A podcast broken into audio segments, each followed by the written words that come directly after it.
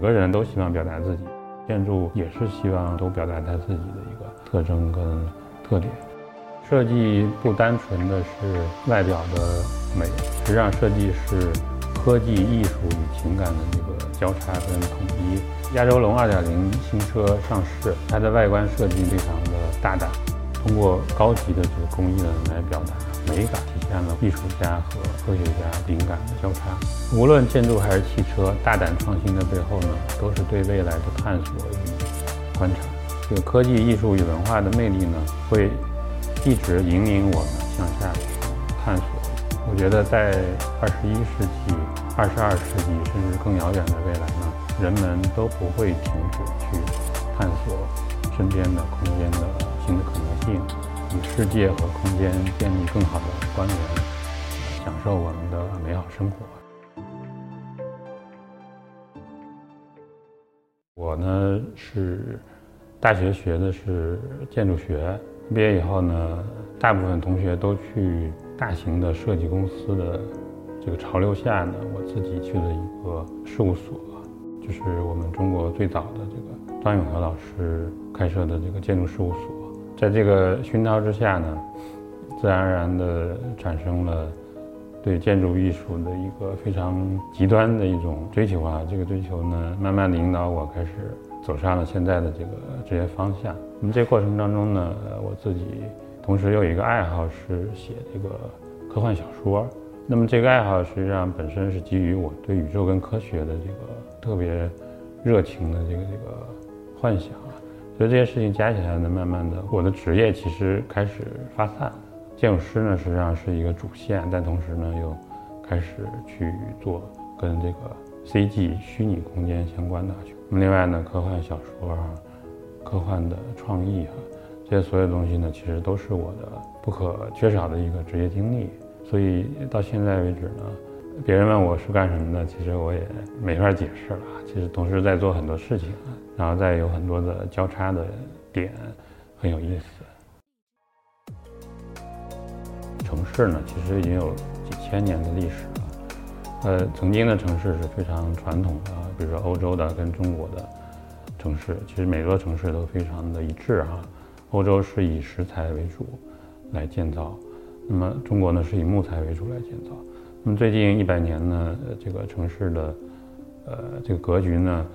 它发生了非常重大颠覆性的一个增长。曾经的建筑物其实啊只是一座城市的基本单元，那么现在呢，慢慢的呢，随着我们这个城市居民的以人为本的这样一个基本的生活理念的普及呢，城市里边的每一座建筑物啊，其实都开始具备了这样一个呃个性化的需求。那么这个其实跟人人类社会的这个状态是一样的，每个人大家都希望表达自己，那么建筑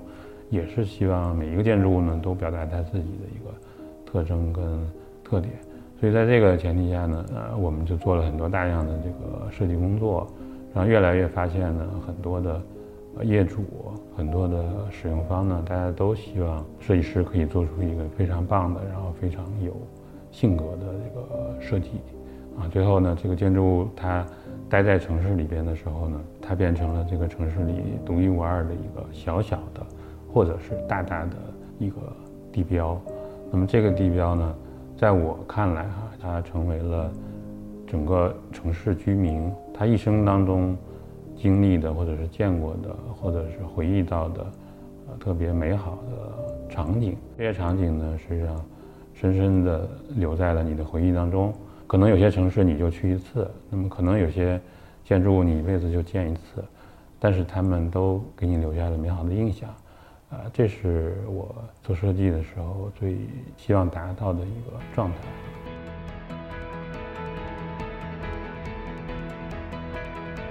科幻小说呢，其实大家都看过啊，很多关于未来城市的畅想。因为我又是建筑师，又是写小说呢，我发现很多作家对于未来城市的设想呢，不够有想象力。去设想一个未来城市的形态呢，需要非常理性的一个。逻辑推理吧，比如说你设想一千年以后的北京市，你需要分析这个北京市这一千年发展过程当中它所有可能的工业技术导致的城市的变化。通过历史可以判断未来。呃，从科幻小说的角度来去看未来的建筑跟城市呢，包括空间呐，公共空间，我觉得可能会超出所有人的想象。那么将来的城市跟建筑物呢，可能也会产生类似的变化。整个城市大家看上去可能并不是那样的一个楼一个楼一个楼，比如说像蜜蜂的这个蜂巢一样的一个状态啊，甚至可能会更复杂，可能会像一种生物群落的状态。这些建筑物本身将来会真正的拥有智能，就是人工智能啊，包括机械它的运动智能，这些东西直接会导致将来的建筑物大概是都在动的。汽车领域，我觉得是这样啊，就是首先呢，汽车在向自动驾驶这个方向发展，这是很好的。因为大家知道，房子也在往这个方向啊，比如说楼宇自动化，大家知道这些所有的东西呢，都是通过更加复杂的这个算法跟人工智能呢去实现啊，这是一个软件方面的提升啊。反过来呢，硬件方面呢，就是对空间内部的环境哈。大家坐在车里边，目前感受到的都是这个舒适的内饰啊，各方面。坐到车里，你可能也会觉得你是躺在沙滩上在在开车啊。建筑物跟汽车呢，都是科技时代下的一种工业产品。虽然说建筑物的体量更大一些啊，然后汽车的体量更小一些，但本质上呢，它们都是科技、艺术跟文化的交叉的一个结果。那么这个结果实际上背后代表的是人的一个基本需求，对吧？实际上科技是工具，那么艺术呢实际上是视觉，然后文化呢是情感，这三样东西呢永远呢都会统一在任何一样这个当代的这个产品当中，比如说建筑物跟汽车都是这样的。实际上代表的是我们人类对于自己所需要的空间的一个永恒的探索跟追求。最近有个朋友呢给我推荐了一款车啊，叫亚洲龙。刚听到的时候呢，亚洲龙这三个字，第一反应就是它非常有故事啊，有动感。然后看到车的时候，发现这辆车非常符合这个名字背后的故事啊。这个亚洲龙2.0新车上市，呃，它的外观设计呢非常的大胆啊，用非常敏捷来描述啊，非常的恰当。呃，另外呢就是整体上啊，保证了一个呃。轮廓的这个时尚性，这个时尚呢，实际上代表的是我们现在人们对于日常生活跟出行需求的一个基本的诉求啊。呃，时尚是我们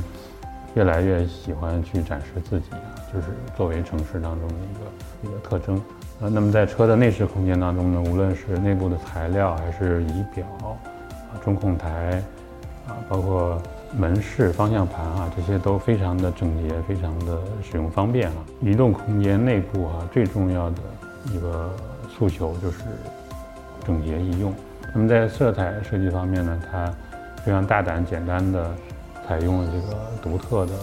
色调来强调这个技术感啊。这技术感呢，实际上通过高级的这个工艺呢来表达美感啊，那体现了我们这个艺术家和。科学家共同的这个灵感的一个交叉，呃，为什么我看到这个车的时候心里非常激动哈？大家知道，汽车是一个移动的空间，建筑物是凝固的音乐。那么我可以比喻呢，其实汽车是一种移动的音乐啊。这个车的设计呢，它捕捉到了移动这件事情最重要的一个特征啊，就是敏捷。呃，城市的发展呢，已经经历了几千年的历史。那么，我们汽车作为交通工具呢，它会呃非常敏感的去反映城市的变化。现在大家知道，城市正正在产生维度的升迁啊，大家知道智慧城市啊，包括虚拟城市，呃，这些所有的。变化呢，实际上都会因为汽车这样一个神奇的集大成的一种人造物呢，真正的推动我们城市的向更高维度去进化。无论建筑还是汽车，大胆创新的背后呢，都是对未来的探索与观察。那在汽车方面呢，人类目前啊能达成共识的是，对于代步工具的一个统一的标准。但是丰田呢，在不断深挖的统一标准的这个。前提下呢，更大的、最大化的赋能了这个移动空间的可能性哈。呃，它设计背后的考量呢，是对这个有限的标准尺寸的空间的一个最大化的一个舒适度啊。另外呢，包括它的开阔度，还有同时的安全性，这是这辆车做的非常棒的一点。所以设计不单纯的是外表的美，实际上设计是科技、艺术与情感的这个交叉跟统一。作为移动空间的汽车呢，它是充分挑战了我们设计师对这些人类基本需求的一个整合能力。这样的整合呢，会在这个新的科技、艺术跟人文关怀的这个引领下呢，探索出。啊，更加美好的移动空间的可能性。最近我看了一本书哈，叫《人类简史》。它这个书里边提到，就是实际上，现代人类跟远古人类的根本性的一个进化的推动力呢，实际上是人类对于啊虚拟故事的一个理解力跟创造力。所有的这些科技、人文啊，包括艺术、小说啊，所有的这些。现代的这些人们所做的事情呢，它本质上都是一种虚构的事儿啊，它不是摘苹果啊，它也不是种庄稼啊，它有非常复杂的人类思想层面的需求啊，人类可以通过自己创造的这个虚拟的力量啊，产生这些相关的进化。无论大小，无论远近呢，我们都生活在各种各样的空间当中，包括宏大的宇宙空间，包括城市空间，包括汽车的移动空间，最后呢，是我们内心深处的心灵空间。呃，对于空间的探索跟追溯呢，实际上是我们啊人类最基本的一个。生物性，我觉得二十一世纪、二十二世纪，甚至更遥远的未来呢，人们都不会停止去探索身边的空间的新的可能性，然后打破自我的认知边界，与世界与空间建立更和谐、更美好的关联，呃，享受我们的美好生活。